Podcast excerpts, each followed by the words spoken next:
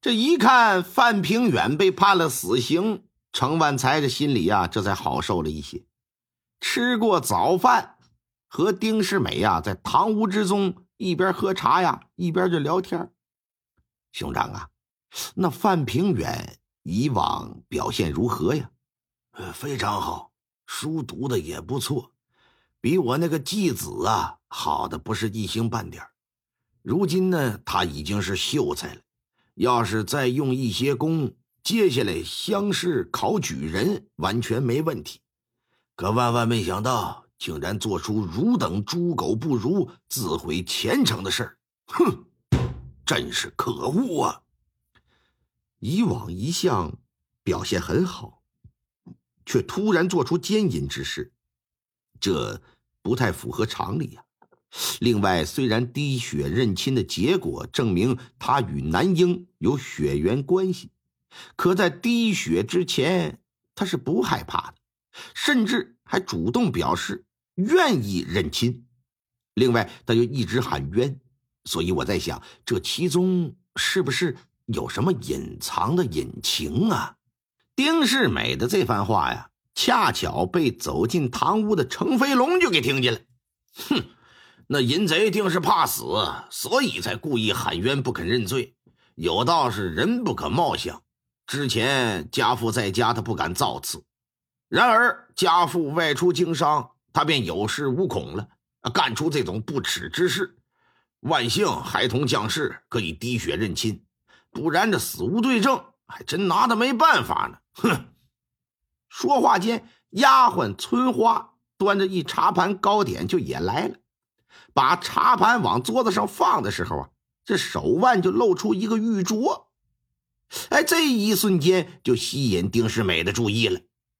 春花走了之后，丁世美看着程飞龙就说：“贤侄，我与你父有一些私密事情要谈，你能否暂时回避一下呀？”“啊啊啊啊！呃，那你们谈，我先告退了。”兄长，芝芝姑娘一事。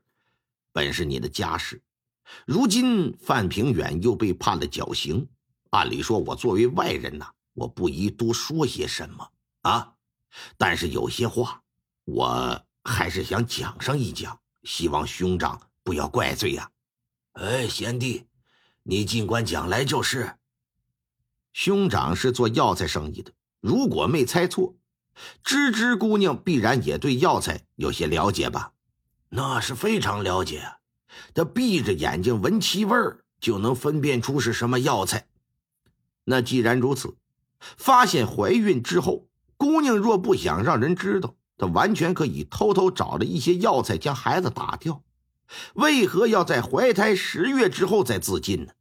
您觉得这说得通吗？贤弟，你以为这是何缘由啊？依我来看，只有两种可能：一种是姑娘想要堕胎药，但拿不到；另一种就是她根本不想堕胎。兄长家中是做药材生意的，姑娘作为府中大小姐，想要几味药可以说是轻而易举吧。所以说，嗯，可是，可是滴血认亲，证据确凿啊！哎，兄长。你且扶耳过来。丁世美勾了勾手，趴在他的耳旁，耳语几句之后，程万才是面露惊愕之色。当天晚上，丁世美又留下来，吃过晚饭，夜色渐深，府中上下都已经去休息去了。程万才就说：“说春花，明日啊，小姐就要出殡，你是她贴身丫鬟。”他和你的感情也最好啊！这在家里呀是最后一晚了，就由你来守灵吧。呃呃，是老爷，您早点休息吧。老爷离去之后，院子里就剩春花一人，跪在棺材头前，点燃一沓子纸钱，放在火盆里就烧。纸钱遇火之后，呼呼的可就燃烧起来了。突然之间，一阵风吹了过来。棺材前的长明灯啊，剧烈的摇晃，火盆里的纸钱也被刮了起来。春花赶紧拿棍子就搁那按，哪来这么大的风啊？感觉有些好奇啊，无意中这么一扭脸哎，我的妈！就见一道白影是一闪而过，心想：难道是我看错了？揉了揉眼睛再看，我去，差点没给自己吓死。就见一个身穿白衣、长发遮面、脖子上套着一根绳子、肚子鼓鼓的一个女人，正在朝他慢慢靠近。啊啊啊！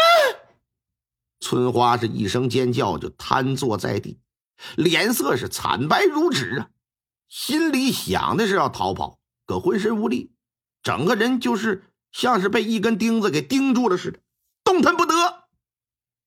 但见这女鬼声音低沉的问道：“春花，你为什么要隐瞒实情？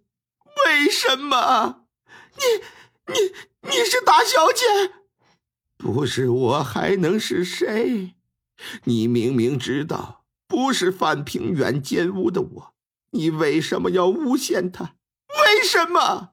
我小姐，我也是被逼无奈，是父我这么说的。你要报仇，你就去找夫人吧，不关我的事啊！眼看女鬼离着自己越来越近，村花心里就承受不住了，两眼一翻，嘎的一声昏过去了。一看他倒了，晕了，这女鬼伸手一撩头发，露出庐山真面目来，不是别人呢。正是丁世美身旁一随从所办。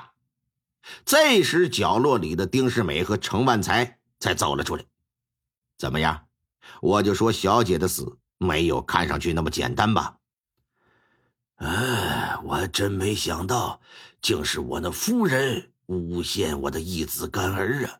真是可恶！我这就去找那颠倒黑白的女人问个明白。哎，兄长莫去，现在去问。想必嫂夫人也不会承认，那那怎么办？明日开棺验尸，再做一回滴血认亲。当夜无话。第二天一早，程万才表示重新检验姑娘的尸体，并且呀再来一回滴血认亲。徐氏和程飞龙都感到不解，但嘴上也没说啥。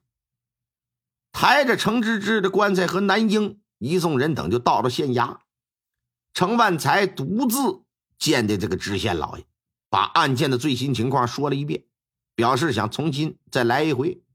老爷也同意，把范平远从大牢里提出来，仵作拿来清水银针，分别刺破手指，滴落碗中。众人又是趴在碗前，一眼不眨的盯着。结果呀，和上一次一样，很快。两个血珠就往中间汇聚，融合到了一块儿。嘿，没有任何悬念了吗？程飞龙和他母亲互相一对视，一脸的得意。报，什么事？报，老爷，范平远奸污程芝芝一案上报知府衙门，未通过核准，认为此案有蹊跷，发回重审。呃，知知县大老爷。两次滴血认亲，结果完全一致。另有丫鬟的证词，可以说是证据确凿，铁证如山呐，哪还有什么蹊跷啊？请大老爷明察呀！是啊，这案子已经很清楚了。知府衙门为什么会觉得有蹊跷呢？不光是县太老爷不理解，程万才也搞不清是怎么个事既然村花说是徐氏让他诬陷的范平远。